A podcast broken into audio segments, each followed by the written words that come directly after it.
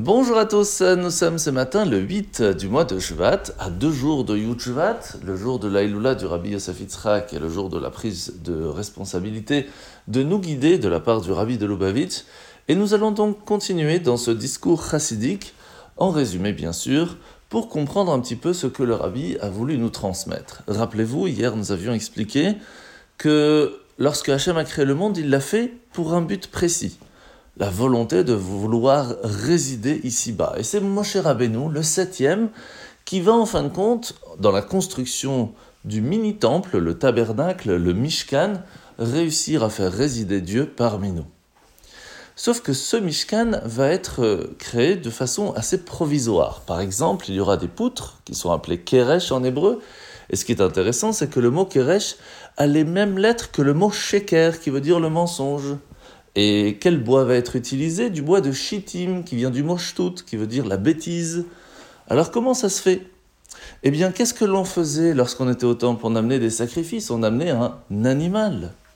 Eh bien, il faut savoir qu'en chacun de nous, comme on l'a déjà appris souvent dans le Tanya, nous avons aussi une âme animale, cette âme qui essaye de nous attirer dans les plaisirs éphémères, matériels, physiques, et on se doit de le prendre, de l'amener au temple, d'amener tous ces toutes ces façons d'être dans le mensonge, la bêtise, de les transformer, de prendre cette énergie et de les mettre au service de Dieu. Et c'est ainsi que nous allons réussir à faire résider Dieu dans le monde. Alors le Tania de ce matin, nous sommes dans le chapitre 18. Rappelez-vous, la Noirzakan nous avait posé une grosse question hier. Comment est-il possible de dire que c'est facile à chacun d'entre nous de réussir à réveiller en nous un amour de Dieu? C'est pas évident.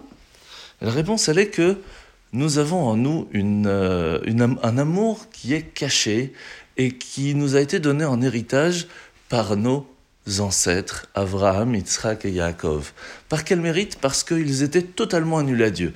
Toute leur vie était pour Dieu. Et rien que pour cela, nous avons réussi à avoir aujourd'hui une force cachée en nous.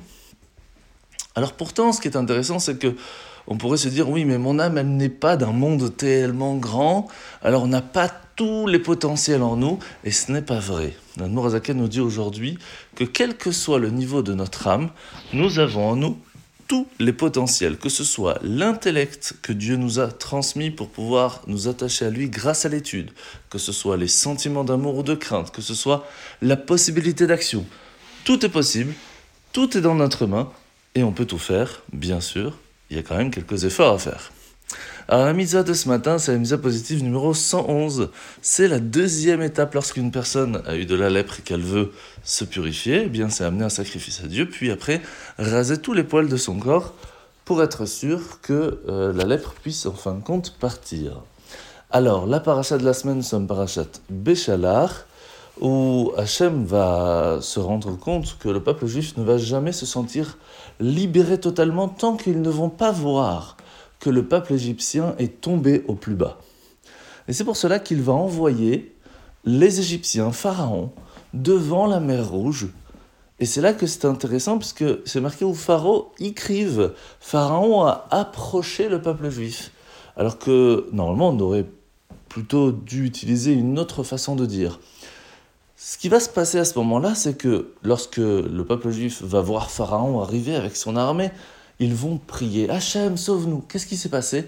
Pharaon a rapproché le peuple juif de Dieu en leur faisant peur.